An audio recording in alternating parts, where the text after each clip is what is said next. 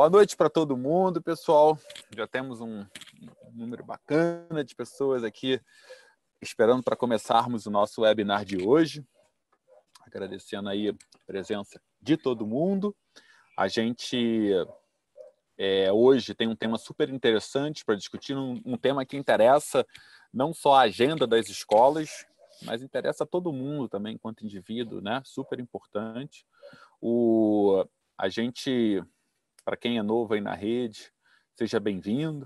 Né? A rede é uma iniciativa do Vivadi, mas é, uma, é um funciona em paralelo, em separado, e ela, a proposta da rede é ser um espaço em que a gente possa estar tá trocando ideias, e quando eu falo a gente, é um grupo de pessoas que estão tocando, né, tocando educação, né, tocando, estudando, aprofundando conceitos, conteúdos, por um lado, e gestores de escolas de outro lado. Então, a ideia é que a gente possa estar tá fazendo um debate do, de pontos que são fundamentalmente estruturais e não conjunturais. Né? Então, discutir a agenda da educação das escolas entre gestores. Esse é o papel dessa rede. Quem está chegando aí, seja bem-vindo, que traga aí as suas contribuições no nosso grupo de WhatsApp. Ela funciona é, através de uma série de, de, de pontos de contato, né? o principal deles, um dos principais deles é esse webinar que acontece na quinta-feira, sempre com um tema que a gente traz para discussão através de provocações. Às terças-feiras, nós convidamos sempre algumas pessoas para um momento de discussão one-on-one, né, ou peer-to-peer, enfim, tem vários termos que a gente pode usar, mas a gente se reúne para fazer essa discussão aí com um grupo menor de pessoas, um petit comitê, como a gente chama, e aí não faz nesse formato webinar e faz num formato meeting, né, de encontro. Então, é, vamos aprofundar essa troca de conhecimentos, tá? Para quem ainda não, para quem está chegando aí da primeira vez e para quem esqueceu, né, sempre bom lembrar, durante o webinar começa, a gente começa às 6h30, é, com esses lembretes e avisos que eu sempre faço aqui nos cinco minutos iniciais.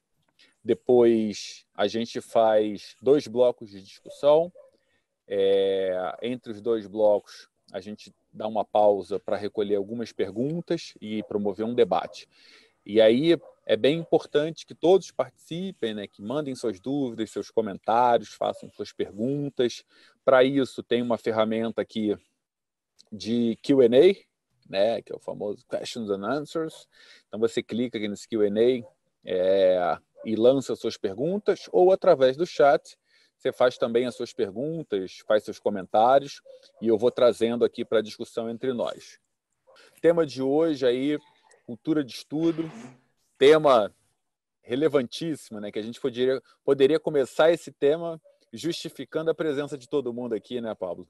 Mas a gente pode concluir falando sobre isso, quem sabe, né? Vamos ver o quanto, o quanto temos de estudantes aqui de fato ou não. Vai lá, tá com você, querido.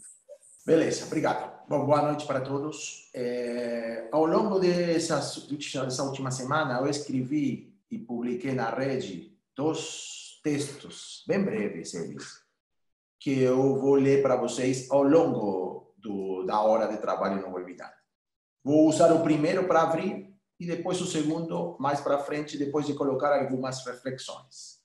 Então, se me permitem, eu vou ler rapidinho o que escrevi há uma semana. Quando penso em cultura de estudo, não penso só em quantos alunos estudam nessa escola, em cada escola, sino também em quanto sentido eles encontram no estudo, em como eles estudam, em quanto acreditam no estudo e coisas do tipo. De fato, o quanto eles acabam estudando depende muito daqueles outros fatores, não é? Acredito que essa cultura de estudo se desenvolve. E se desenvolve a partir de um trabalho que a escola pode até, deve fazer. Mas não é um trabalho que se faz apenas em sala de aula, embutido nos conteúdos. É um trabalho que precisa da instituição na, na sua concepção mais ampla e alta, e que precisa também de mais, todos, os âmbitos de desenvolvimento e de atores novos. É plenamente um trabalho institucional, com toda a de cultura, aliás. Vejo poucas escolas cientes disso.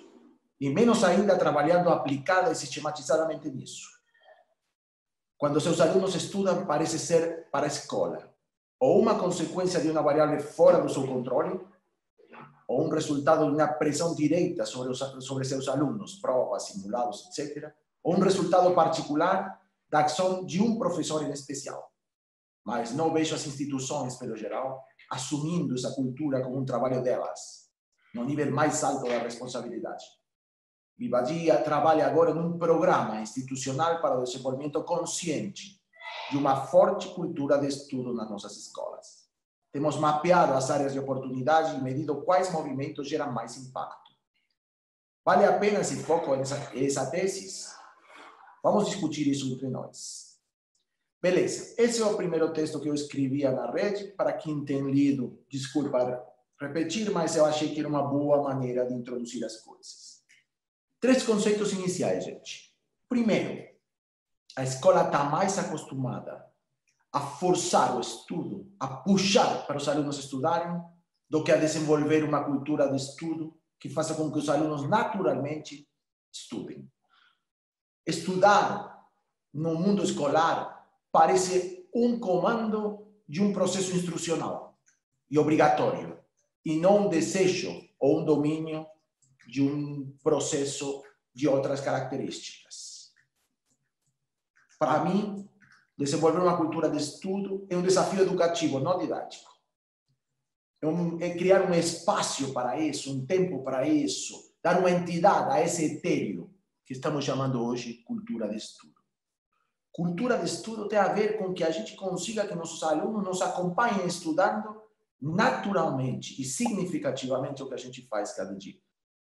Aliás, as melhores escolas que eu tenho visto são aquelas onde o aluno naturalmente reage estudando quando alguma, quando alguma convocatória a escola faz. Então, esse é o primeiro ponto de introdução geral que eu queria colocar para vocês. Vou compartilhar com vocês a seguinte cozinha. A gente, Vivadi, está preparando um programa para desenvolver cultura de estudo. O que eu vou compartilhar com vocês agora são algumas ideias ainda soltas que estão começando a ser a, os nós de nosso programa. O programa não está feito, não está pronto, estará nos próximos meses, mas eu quero dividir com vocês, a gente quer dividir com vocês nossas ideias preliminares para ter algum feedback de vocês e, e perceber se o que a gente fala faz sentido ou não faz para as escolas. Vamos lá com as provocações, vamos? Vamos nessa. Beleza. Primeira, primeira provocação. A primeira pergunta que eu acho que quando, que quando a gente se propõe esse tema devemos nos fazer é como se desenvolve uma cultura. Qual é o tipo de abordagem didática que precisa uma cultura, qualquer, qualquer seja ela, que não é um conhecimento. Uma cultura é um conjunto de crenças, um conjunto de valores que permitirão depois, no caso do estudo, por exemplo, ter melhor relacionamento com o conhecimento, mas não é o conhecimento mesmo. Então, como se educa, como se adquire, como se desenvolve uma cultura em uma escola? Partindo do princípio, e eu quero escolher os verbos deliberadamente, a gente já falou disso até em inglês, para poder encontrar alguns conceitos âncora do trabalho. Uma cultura não se ensina e uma cultura não se aprende. Uma cultura se desenvolve, uma cultura se adquire, uma cultura se educa tem outro status pedagógico, é outro tipo de pergunta pedagógica. Então, o primeiro que a gente tem que saber é que não estamos tratando de mais uma disciplina, nem estamos tratando de um problema interior a uma disciplina. Estamos tratando de um problema abrangente, que, como eu falei quando li o texto inicial, conecta mais com a instituição que com a particularidade da sala de aula, conecta mais com a direção que com o professor, conecta com todo o ambiente, porque as culturas se desenvolvem, vamos dizer, atmosfericamente, por osmosis, por construção de símbolos. A gente vai entrar em detalhe com isso. A escola, nós, todos nós, o sistema educacional, o mundo educacional, passamos a vida nos queixando de que os alunos estudam pouco e estudam mal. É, uma, é, uma, é um lugar comum da queixa, né? que, que pouco estudam os alunos e que mal estudam os alunos. São preguiçosos os alunos. Eu não estou dizendo que não seja. Só que estou dizendo que a gente leva o problema a um problema de vontade. Se o aluno quisesse, estudaria mais, e se o aluno quisesse, estudaria melhor. Eu acho que não é um problema de vontade, é um problema de background, de estrutura cultural, de repertório, de conjunto de crenças, de valores, na última instância. O aluno não estuda porque para ele não tem o menor valor estudar. Então, só reage estudando. Só estuda quando não tem outra alternativa que estudar. E só estuda para aquilo que é obrigatório estudar.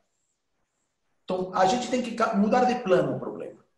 O estudo não é uma consequência de uma pressão escolar, sino que tem que ser o princípio de uma construção de uma pessoa melhor. Essa é a primeira provocação que eu coloco para tentar dar um status ao conceito de cultura. Segunda provocação. Você me detém quando quiser e a gente, a partir disso, faz um papo, tá bom? Tá bom, beleza. A, primeira, a segunda questão tem a ver com o que eu chamaria de metaregistro. Né? É, a gente diz, em um percurso natural, que deveríamos trabalhar primeiro a construção da cultura, e vamos trabalhar, a, aprofundar um pouco isso, a construção da cultura, nesse caso, a construção da cultura de estudo. Em segundo lugar, ir para a prática de estudar mesmo, e as diferentes situações de estudo, né? estudar sozinho, estudar com outros, estudar é, de uma maneira e com tipologias de conteúdo, estudar de outra maneira e com outras tipologias de conteúdo, etc, etc. Mas a mim me parece que, além do primeiro estágio, que é construção de cultura, e, a, e depois do segundo estágio, que é prática de estudo, há um terceiro estágio que a gente tem pouco identificado, que eu chamaria de metaregistro, que se ativa com um gesto professoral, com um gesto institucional, que é fazer a pergunta para o aluno, quando ele, sobretudo, dá certo com, com, com o domínio de algum conhecimento, perguntar para ele como você fez para aprender isso? Uma pergunta que leva o aluno a revisitar metodologicamente o que ele fez para estudar isso que agora está dando certo quando ele precisa dar conta de seu estudo. Me parece que esse gesto, esse gesto de metaregistro gera consciência, e essa consciência gera fixação. Porém, constrói repertório. Se o aluno não se pergunta por que agora deu certo e outra vez não deu certo, até o que deu certo deixa pouco, deixa pouca marca no aluno. Então, me, parece que o gesto de trazer o metaregistro, criar consciência de quando o aluno deu certo, ajuda a ele mesmo a construir seu próprio repertório de estudo. A segunda questão, mais é, controversial ainda, é que estamos muito acostumados, e eu padeci isso muito como aluno, sobretudo na universidade, que os professores se interessam muito mais por saber, vamos falar assim, se interessam muito menos por conhecer quanto eu sei do que eu sei e se interessam muito mais em saber quanto eu não sei do que não sei. Quer dizer, habitualmente, quando você demonstra conhecimento, o professor diz, ok, vamos a outro tema, porque provavelmente do outro tema você não sabe. E ele se interessa em aprofundar no que você não sabe. E eu estou propondo o contrário. Vamos explorar com maior profundidade o que o aluno sabe. Porque quando o aluno sabe, ele percorreu um caminho que deu aquela construção, que construiu aquele conhecimento. Alguma coisa deu certo para depois fazer um cross disso aos outros repertórios. Temos que conseguir fortalecer o aluno quando dá certo em um meta-registro dele e em um reconhecimento institucional de que quando ele dá certo, a gente se interessa por isso. Porque dar certo, aliás, é fazer algum tipo de jogo com esse conhecimento, não é só repetir o conhecimento. Quando ele consegue navegar aquilo com marca própria, com apropriação subjetiva. E isso é interessante para qualquer um. Não é só ouvir mais uma vez o que o professor já sabe. Segunda reflexão. Vou para a terceira. Eu acho que quando a gente vai construir uma cultura de estudo numa escola, eu estou partindo da hipótese de que a maioria das escolas não tem cultura de estudo. Ou seja, não há um repertório de crenças, não há um valor forte posto acima do estudo. Não é importante estudar naquela comunidade. E não estou falando isso porque não seja falado, senão porque não é vivido como cultura. A cultura não é o que as pessoas dizem de si, ou as comunidades dizem de si, senão o conjunto de práticas dessas comunidades ou dessas pessoas. Então, para mim, há três registros que a gente deveria estudar muito bem quando a gente constrói uma cultura. O primeiro registro, que a gente bate muito nessa tecla, que a gente deu entidade no Vivadi de território, é o registro do simbólico, icônico e ritual. Vou, vou, vou dizer assim: em uma escola onde é muito importante estudar, deveria ter o tempo todo gente estudando. E por outro lado, todo o repertório discursivo da escola deveria várias vezes voltar a bater na tecla de que estudar é valioso nessa escola. Quando o diretor fala, quando o website se apresenta, quando há um, um evento escolar, etc, etc, quando as paredes têm mensagens, quando a escola tem um slogan, deveria aparecer o estudo como um ícone de valor. Assim como a igreja, quando ela constrói seus valores, predica seus valores, conecta seus valores com a instituição, o mesmo tem que fazer a escola. E se a gente quer construir um valor no estudo, a escola tem que incorporar esses valores no seu próprio repertório simbólico e cuidar do impacto desses, desses valores em cada um dos símbolos e rituais que ela constrói. O segundo espaço, o segundo reflexão sobre eh, o, a construção da cultura de estudo tem a ver com os espaços e os tempos. Eu acho que a pergunta na minha escola, onde eu estudo e quando eu estudo, é uma pergunta importante. Tem muita escola onde não cabe o estudo do aluno. Ele assiste a aula, passa pelo recreio, faz uma reflexão e vai embora. Pareceria que a hora de estudar, que é basicamente o relacionamento dele com o objeto de estudo, provavelmente de maneira individual, aunque às vezes também pode ser coletiva, é um momento que fica fora do registro da escola. Parece que isso tem que ser feito longe da escola. E a gente tem mapeado, vocês sabem disso, as bibliotecas como um espaço que precisa ser redefinido, precisa ser resgatado, precisa ser recolocado no lugar central da vida escolar. Então, provavelmente, a gente um dos, dos possíveis destinos que podemos dar para uma escola, para uma biblioteca dentro da escola, é o templo de estudo. E digo templo com toda deliberação o icone, o espaço simbólico, ritualizado, onde o aluno pode e até deve estudar. Eu sei que várias escolas têm um pouquinho disso, mas é, pouco, é muito incipiente e pouco definido. Eu acho que tem que ser mais ritualizado e melhor simbolizado. Então, eu, eu preciso que a escola defina espaços e tempo onde a própria instituição convoca os alunos para estudar. E também tentar estabelecer melhores contatos com o que ele faz em casa. Aliás, coronavírus está nos ajudando a tudo isso, porque a escola está obrigada a registrar a casa e não se desentender da casa. Então, a partir disso, a gente pode ter uma série de aprendizados que poderiam voltar para a escola para construir essa cultura de estudo que é na escola e desde a escola. Beleza. Posso ir para a quarta provocação ou quer fazer uma paradinha? Não, vou, vou, vou parar você.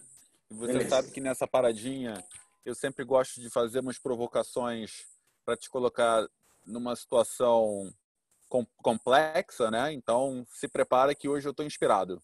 Bom, anunciando aqui hoje, Pablo, hoje então você vai ter mais uma, mais, mais insumos para discussão, né? Nós vamos ter aqui que a gente vai estar tá convidando algumas das pessoas que estão participando para entrarem ao vivo aqui com a gente, né? E já já eu vou chamar a primeira participante aí. Temos um número grande hoje de gestores de escolas de todo o Brasil aqui participando, lindo isso. Mas eu vou te perguntar, começando perguntando pelo seguinte, naquela né? minha maneira bem racional, né? É, eu me lembro quando eu lá no início, quando eu comecei a dar aula, é, eu tinha dado um conjunto de conteúdos trabalhado com os alunos, tal. Os alunos fizeram os exercícios, assistiram as aulas, iam ter uma avaliação. Eu falei, ó, vai ter uma avaliação. E o garoto chegou, dia da prova, fez a prova, fez a avaliação e foi muito mal na avaliação, né?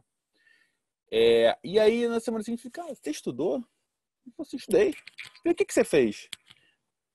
Eu falei, ah, eu li o livro. E ler o livro é estudar? Eu falei, não sei. Ninguém nunca me falou o que é estudar.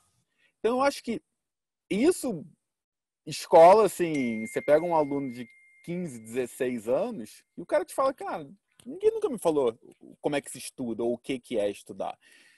Então, me parece que, por um lado, existe, da mesma forma, e a gente já discutiu isso aqui, né, que as escolas, elas param um pouco para pensar sobre uma das operações. Eu acho que a escola tem duas operações que são fundamentais. As escolas, as instituições de ensino em geral, têm duas operações que são fundamentais para fazerem acontecer o aprendizado. Uma é a explicação, outra é o estudo né? E são duas operações em que pouco a escola para para avaliar, né? O Pablo tem, a gente discute aqui, o Pablo sempre fala assim, cara, não existe um livro que explique como explicar, né? Que sistematize como explicar. Mas tem muito livro que diz como estudar melhor, mas não diz como estudar, né? E quais são os princípios. E eu acho que a palavra estudar, ela está muito ainda dentro de um escopo da escolarização, que é você fazer uma ação para poder ter um resultado a partir dessa ação. Né? Então, é uma coisa muito em cima de uma engenhoca que é de ação e reação. Isso tira o prazer que o movimento de estudar tem e te dá a obrigação de ter que fazer para te trazer o resultado, né? Então, é quase que um trabalho no sentido original da palavra trabalho, que era tripalho, né, que era uma forma de tortura tortura, né? Então você ia lá para ser torturado, né? E você tinha um resultado em cima daquilo. Hoje em dia você trabalha e tem um resultado que é teu salário. Então, eu queria trazer essa discussão que é qual é o significado de estudar e até que ponto a discussão do webinar anterior, que tem a ver com a casa como um ambiente de estudo, requer fundamentalmente a autonomia para o aluno, onde que entra também esse princípio da autonomia na definição de estudo para a gente recuperar o sentido de estudo e dar a ele a grandeza que o prazer do prazer que isso pode trazer. Então queria trazer essa discussão aqui, Pablo. Ótimo, Mal. Você tirou de uma das provocações que eu não tinha falado ainda, assim que vou, vou aproveitar a tua pergunta para trazê-la.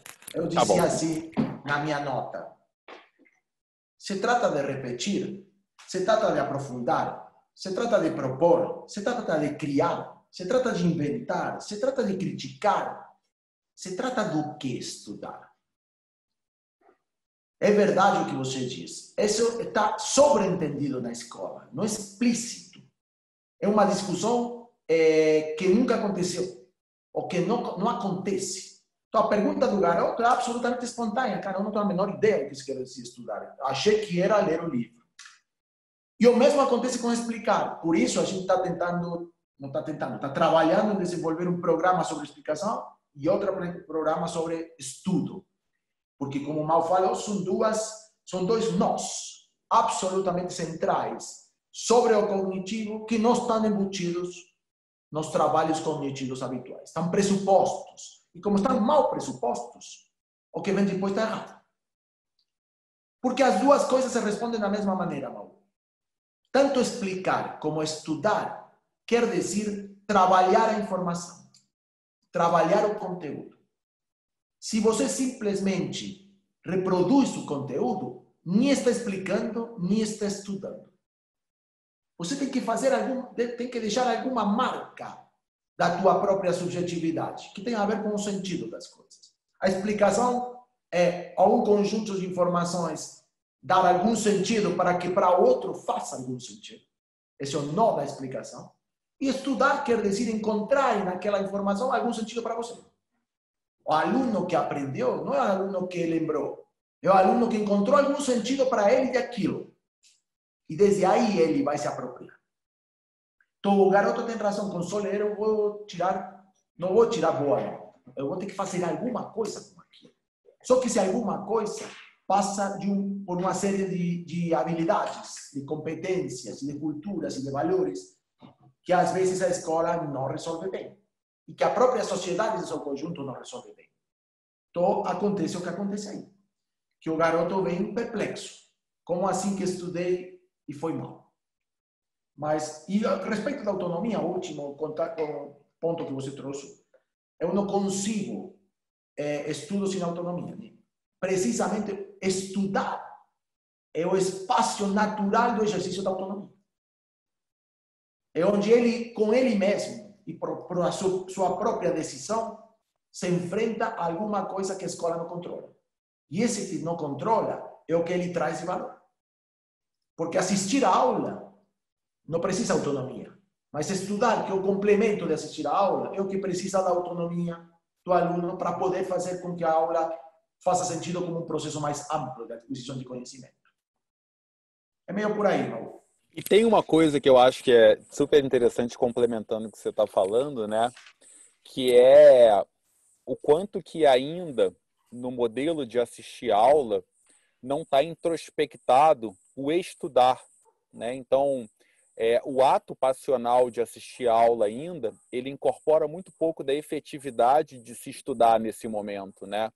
Eu uma vez fiz um, exercício, não, um, um, uma palestra com um grupo de alunos, e eu falei, eu fiz um exercício com eles que é coloca uma série no Netflix ou sei lá onde quer que seja, pega um papel e anota tudo que está acontecendo na série.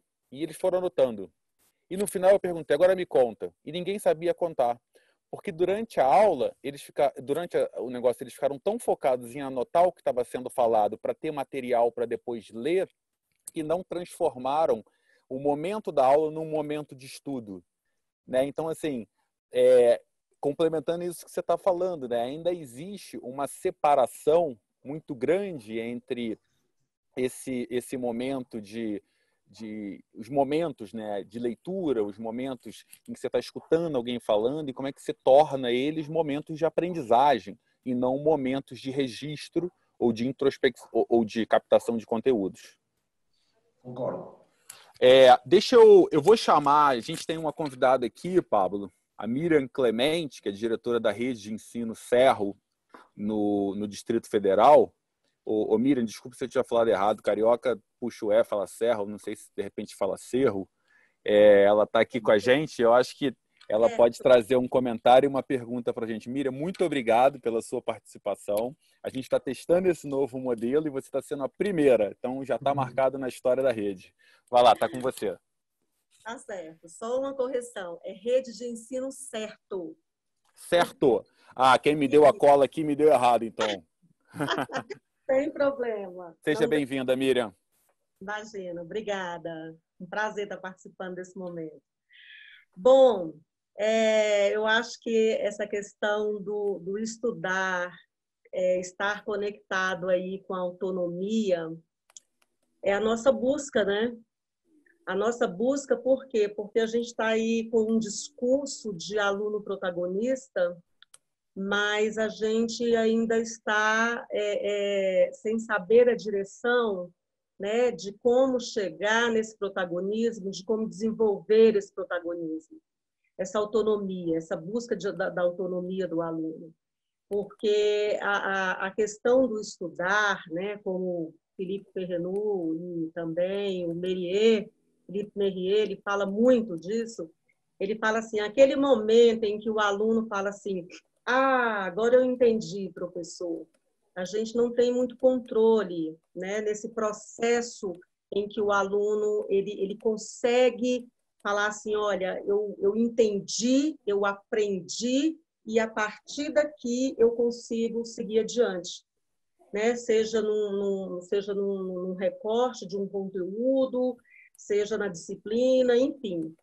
É, e é isso. Eu acho que uma coisa assim que, que tem me chamado muita atenção aqui hoje é realmente essa, essa construção da, da, da né, que não é construção, é um desenvolvimento da cultura, como o Paulo colocou aí. Cultura se desenvolve, mas ela, ela se desenvolve pautado naquilo que, aí eu entendo que é naquilo que dura, né, e naquilo que permanece.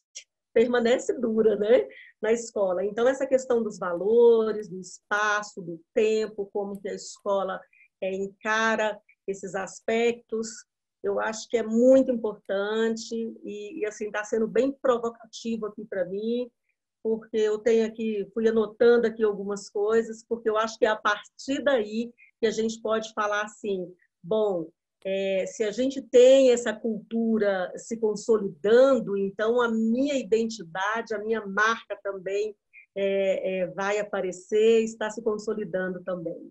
Eu acho que é por aí. Legal. Miriam, obrigado pela tua participação. Fundamental, eu acho que essa coisa da marca aparecendo tem tudo a ver com o que a gente está pensando também. Aposto que o Pablo, no final, vai falar sobre resultados, mas eu não vou perguntar agora para não dar o spoiler. Obrigadão, Miriam. Ah, vai lá, Pablo, continua com as próximas Vamos lá, obrigado. Que bom, Miriam, te ver e te ter por aqui, viu? Estou feliz. É, bom, vamos lá. Vou ler o segundo texto que eu fiz que eu coloquei na rede e depois vou fazer duas ou três provocações mais mal. É, o texto diz assim: antes do que significativo, o estudo é percebido por nossos alunos como obrigatório. Acredito que isso acontece porque a escola antecipa demais a obrigação, ao mesmo tempo que demora demais também o trabalho da construção do sentido para o ato, a cultura de estudar. Alterar esse esquema poderia ser um passo uma primeira linha medular de um programa de cultura de estudo. Mas tem mais. Esse problema do jogo alterado de paciências e impaciências curriculares é mais estrutural ainda. No geral, a escola tampa com antecipação, e os pais adoram, para não esperar aos desenvolvimentos genuínos. Então, os atos fundamentais viram condutas reflexas e não culturas. Aliás, alfabetização. Por isso, caem rapidamente quando o aparelho escolar da obrigação acaba ou relaxa, que é o que a Miriam estava falando. As escolas devemos investir com outra curva de expectativa de retorno. O trabalho em F1, pensando no geral, não deve esperar retorno no F1. F1 poderia ser simplesmente investimento para um retorno posterior. Falamos, falamos todo, o tempo todo disso em inglês, por exemplo. Para isso acontecer, temos que deixar de esperar evidências de sucesso, ou seja, de retorno, ao outro dia de ter investido e confiar no nosso profundo trabalho nas alicerces do aluno. Paciência curricular, chamamos isso em Vivaji. Construir culturas ou forjar atitudes exige uma curva de expectativas que tem um longo período inicial silencioso para depois fazer a inflexão e virar uma curva sólida e exponencial. Mesma coisa que investir numa startup, por exemplo. Quem colocou dinheiro na Uber lá atrás, no início, não foi ganhando mais um no dia 2, mais dois no dia 4, mais quatro no dia 6. Não funciona assim. Durante dois anos, ele não soube se tinha perdido seu dinheiro ou não. Até um dia começar a ver que tinha ganhado mil e seis meses depois 100 mil, e três meses depois 100 milhões. É assim que se investe na construção de culturas e atitudes sustentáveis dos nossos alunos. Período silencioso e retornos exponenciais. Dizia isso, então, Mal, e eu vou voltar aqui a, a minhas provocações. A mim me parece que a escola, e no Vivadi nos parece que a escola, ela investe muito de curto prazo, né? E o currículo está estruturado assim. A, a, a aula dessa semana paga na semana que vem. E a aula da semana que vem paga na seguinte. E se não paga, todo mundo cobra. Esse investimento não funciona, porque então é como o prefeito, né? O prefeito sempre tem que investir para ter retorno antes das próximas eleições. Então o cara nunca faz investimento de longo prazo e acaba fazendo cosmética da cidade no lugar de fazer investimento pesado na cidade. A gente faz a mesma coisa. A gente precisa de outra paciência curricular, de outro trabalho hoje para ter retorno lá na frente, porque quando você constrói cultura hoje, a manifestação dessa cultura não vem amanhã, vem anos depois. Então, por isso que a gente acha que a construção de cultura precisa de outra elaboração curricular e de outra lógica de construção de expectativas. muito mais ambiciosa no meio prazo e muito mais paciente no curto prazo. Vou para outra preocupação, mãe, para outra provocação, mãe. A, a, cultura tem duas dimensões para mim. Uma dimensão ética, que tem a ver com isso que estamos falando, crenças, valores, etc. E outra dimensão técnica. Há um conjunto de habilidades que os alunos têm que ter para poder estudar bem. E algumas delas se trabalham pouco na escola. Claramente, uma dessas, estruturante para estudar e que se trabalha na escola, mas tem poucos resultados, é a leitura. Né?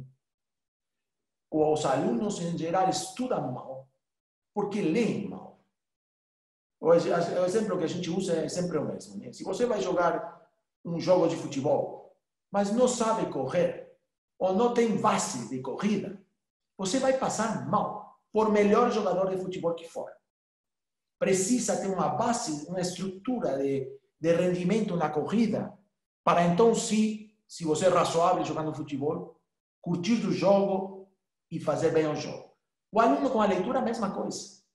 Se o cara não compreende o que lê, se o cara não tem ritmo de leitura, se o cara não tem concentração de leitura, se o cara não tem técnicas de leitura, esqueça que lindo ele vai estudar. Por outro lado, a outra técnica importante, e a gente sabe disso muito, né? que é a concentração, a capacidade de concentração. Estudar exige algum tipo de concentração.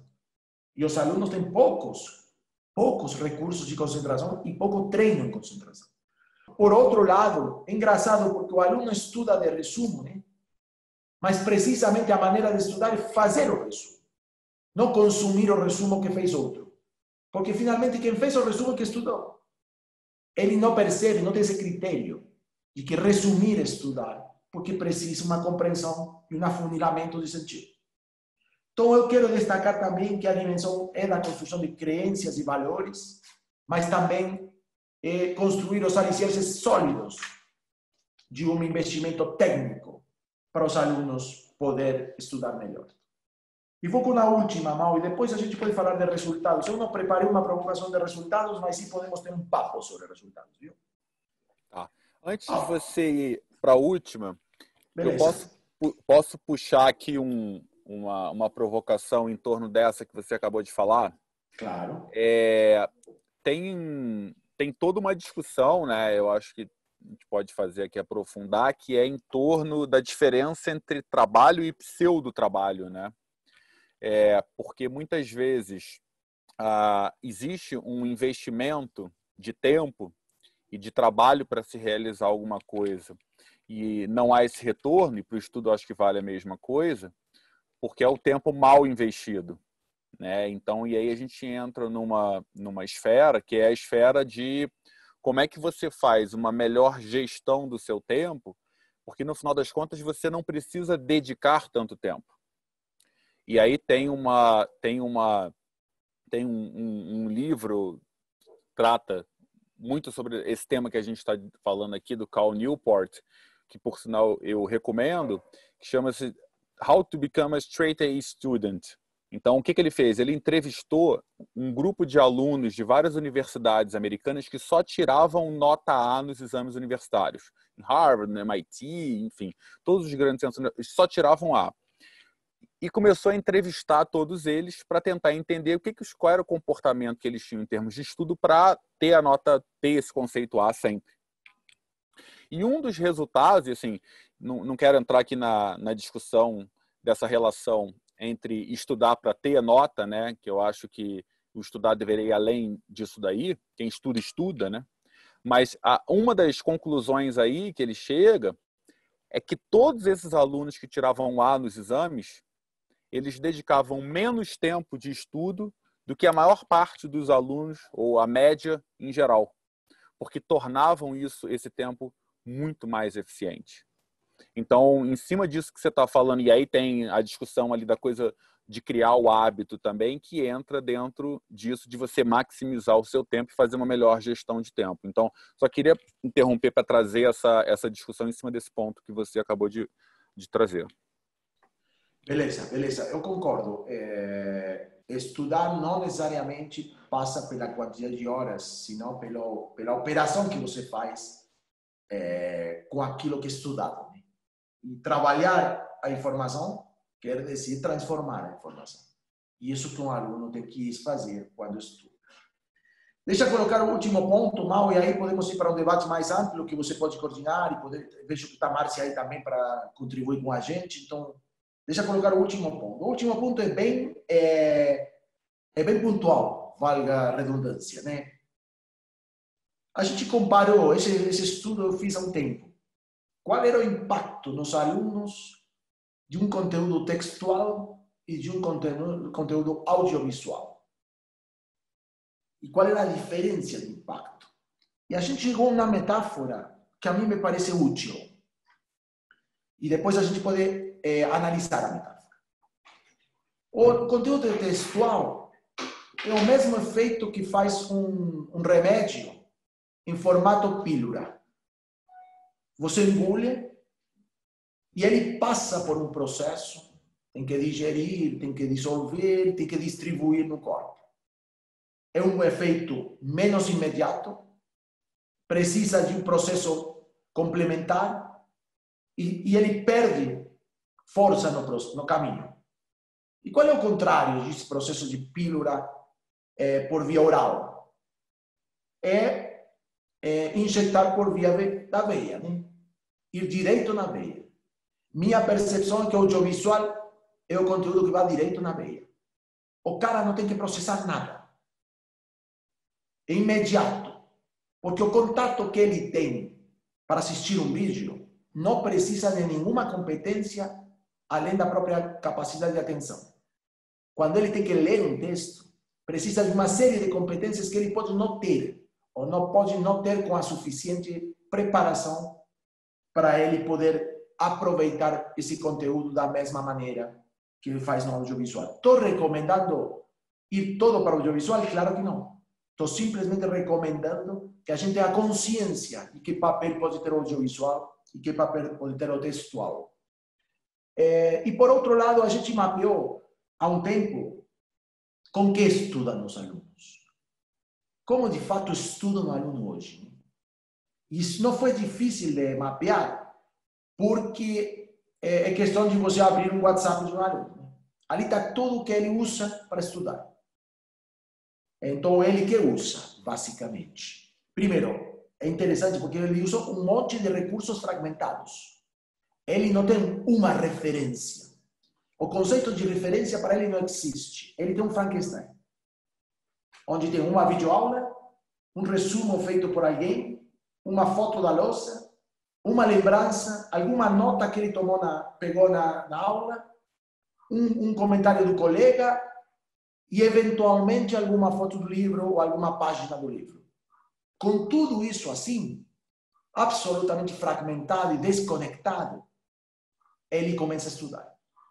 Quando a gente imagina um cara estudando, a gente faz todo o esforço para dar um fluxo contínuo, né? que é o que a gente chama experiência do usuário de estudo. Que é o que faz um editor, por exemplo, quando constrói um livro. Ele acha que o livro é a referência. E quando a gente vai ao aluno, não há uma referência. Está órfão de referências. Ele tem simplesmente recursos soltos. Então, me parece que ali a gente tem que estudar essa fragmentação, porque me parece que essa fragmentação também diz enquanto a, a fragmentação da, da, da, do processo de estudo mesmo. Como ele não compreende muito bem qual é, a, qual é a aproximação que ele tem que fazer, ele acumula e acumula fragmentadamente. E, por, e você sabe disso, não? Acumula coisas que levam pouco tempo, porque a unidade de tempo de, de concentração dele é curta. Né? Por isso a videoaula é tão eficiente. Mas a gente está em uma situação perante os alunos, em uma situação bastante caótica, bastante órfã, bastante oca de que quer dizer estudar e como eles estudam. Por isso, para nós, um programa que desenvolva nas escolas de maneira estruturada com, e com impacto real, cultura de estudo dos alunos, pode ser uma grande contribuição para o rendimento cognitivo desses alunos e dessa instituição. Tá Beleza, eu vou trazer aqui, Pablo, a, a Márcia, é, é Márcia é do Monteiro Lobato de Diadema, São Paulo. Adoro Diadema, Márcia. É, obrigado pela, pela sua presença aí no webinar, né? Presença virtual, né? E vamos então, vou te dar um espaço para você aprofundar a reflexão. Se quiser falar, se quiser dar exemplo da sua escola, se quiser fazer uma pergunta para o Pablo. A ideia é estimular o debate aqui. Bem-vindo e obrigado pela sua participação. Olá, boa noite, tudo bem?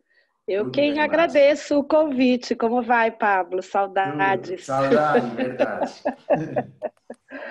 é, a, a, sua fala é, provocou várias reflexões e lembranças né, em, em, em, minha, em minha mente.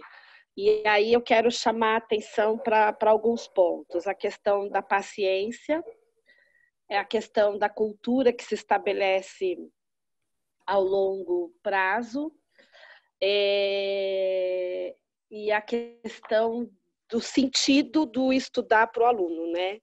E aí, para poder falar sobre, sobre isso, eu só quero contar um, um case de sucesso. Que esse foi de sucesso. É, a gente começou a trabalhar com a pedagogia de projetos, né? Os alunos trabalhando em grupos com projetos interdisciplinares e interséries na escola, a partir de 2015. E quando foi em 2018, eu reuni uns alunos que, que estavam com a gente desde lá, de muito tempo, de 2015, é, para conversar, para poder discutir algumas questões e para pegar munição para o meu livro, porque eu estava querendo escrever sobre os alunos, né? E aí eu me deparei com algumas questões, algumas situações que me provocaram e me deixaram muito mais incomodada. E uma dessas questões foi de um aluno que estudava com a gente desde que ele tinha sete anos. É, ele é, sempre foi um aluno é, com, com, muita dificuldade de aprendizagem, é, com pouco interesse, com pouco estudo, sempre ficava de recuperação, uma família de capital cultural baixo. Então a gente estava sempre meio que empurrando esse aluno, vamos dizer assim. E aí, quando eu sentei para conversar e etc., esse aluno estava no primeiro ano, era no final do primeiro ano do ensino médio. No, a partir do segundo ano do ensino médio, ele começou a estudar. Ele começou a estudar, ele começou a chegar em casa, rever o material, rever a, a, a, o, o, as coisas. É, a mãe disse que ele criou um hábito de estudo. E aí ele se formou ano passado e, e, e, acredito que tenha sido praticamente a segunda geração que entrou na faculdade da família dele, enfim. É, e aí, quando eu penso nesse aluno, eu penso na questão da paciência, né? É, de, da questão de, de como a gente não pode ter pressa para que esse aluno realmente tenha uma cultura, né? para que, ele, que ele entenda o sentido do estudar. É, como as coisas vão levando um tempo, né? E, a, e essa questão do tempo é, uma, é, é uma, uma outra questão que eu quero levantar, porque a partir do momento que a gente é, que eu me incomodei com essas questões, eu criei na escola um projeto chamado Projeto Delta, que acontece uma vez por semana. E nesse projeto, os alunos eles são desafiados a desenvolverem a metacognição. E eles são desafiados a entenderem como eles estudam, se a forma como ele estuda é eficaz para ele ou não, é, é, se, se ele pode estudar matemática e história da mesma forma ou não, é, qual é a dificuldade que ele tem quando ele estuda, quando ele aprende, não aprende, enfim. É um projeto que começou e no finalzinho lá de, de, de, de 2018, 2018 e aí eu encontrei um grande desafio, que é essa minha provocação para você agora, Pablo, que é o professor não sabe provocar o aluno. O professor, ele não aprendeu, ele não desenvolveu na formação dele estratégias que levem o aluno a entender o sentido do estudo. Né? E olha que a gente está trabalhando lá na escola com essa metodologia de projetos, a questão da autonomia, a questão da gestão do tempo, da corresponsabilidade no processo de aprendizagem, é algo que, que, que já faz parte do dia a dia. Mas alguns alunos demoram mais do que outros, ok?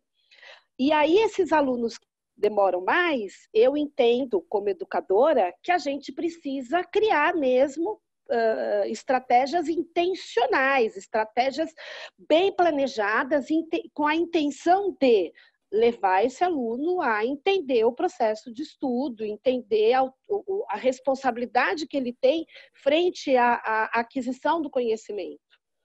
Legal. Acho que é isso. Boa. Obrigado, Márcia.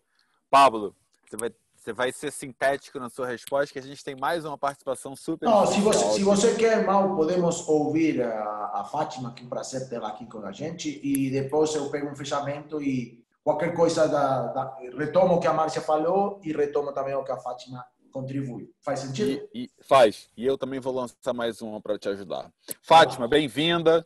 Obrigado pela sua participação. Você tem participado de muito aí das nossas discussões, né? Às vezes pelo chat. E é hoje verdade. aqui ao vivo com a gente. É um okay. prazer ter você aqui. Acho que eu sinto honrado com a sua presença. Pablo também muito feliz. Falo por ele. Obrigado. E vamos lá. O que é que vocês querem que eu fale? É que eu não consegui ler o que você me mandou. Não, é, um, é um pouco... A questão da cultura é assim, aquilo que a, que a, que a Márcia falou é extremamente importante. Porque uh, o grande problema do aluno, primeiro, é ele estar na posição de aluno e não na posição de estudante.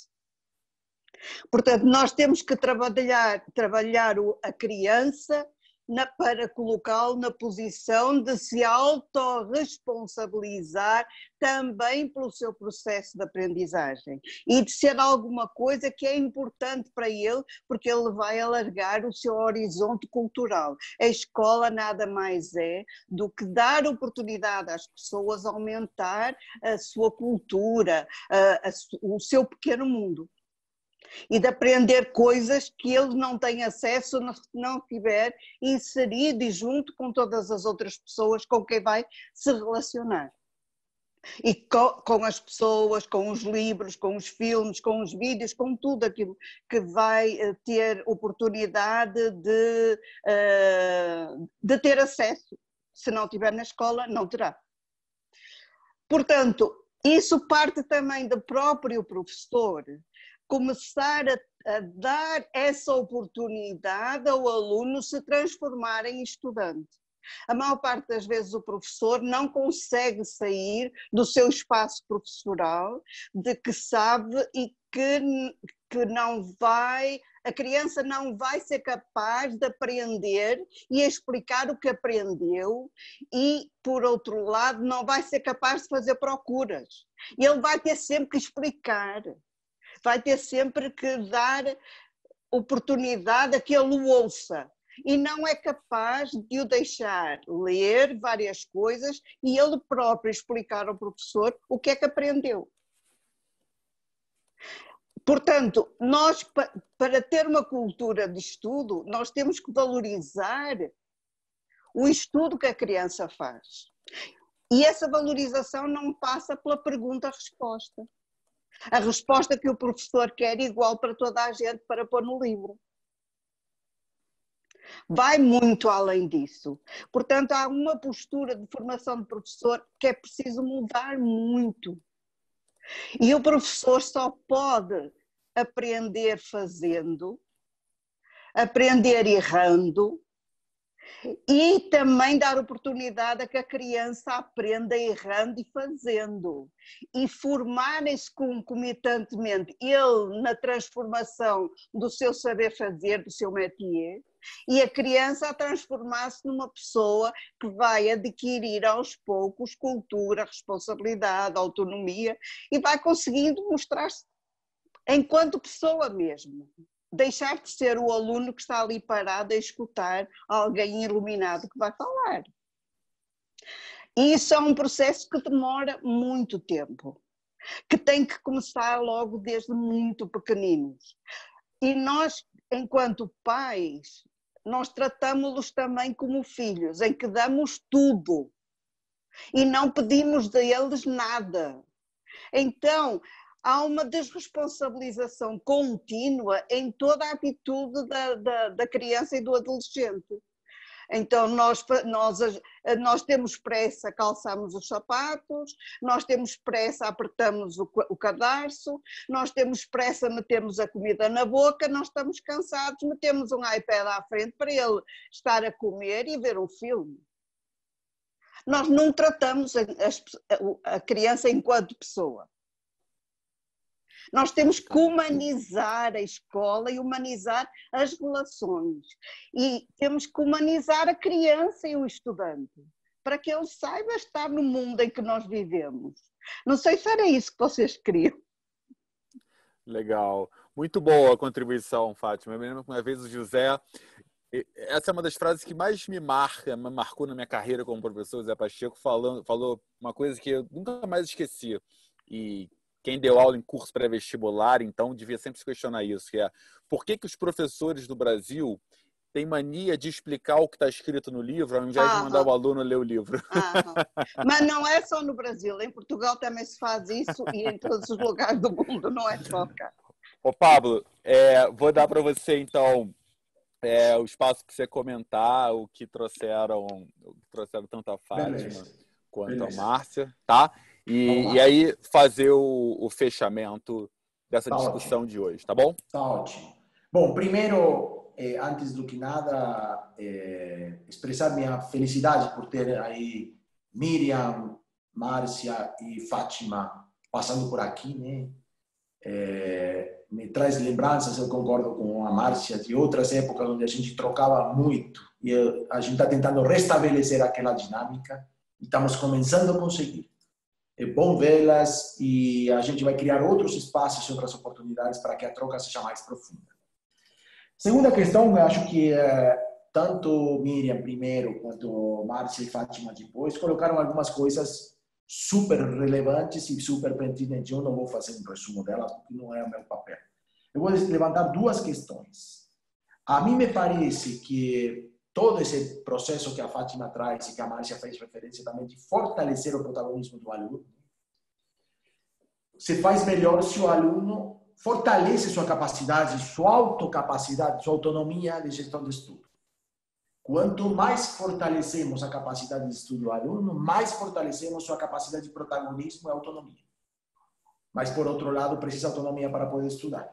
Mas esse é o objetivo, que o aluno cresça, que o aluno se sinta mais seguro do que faz com aquela informação, que o aluno substitua o professor e construa suas próprias explicações. Esse me parece um movimento fantástico de liberação escolar e de redinamização dos processos escolares.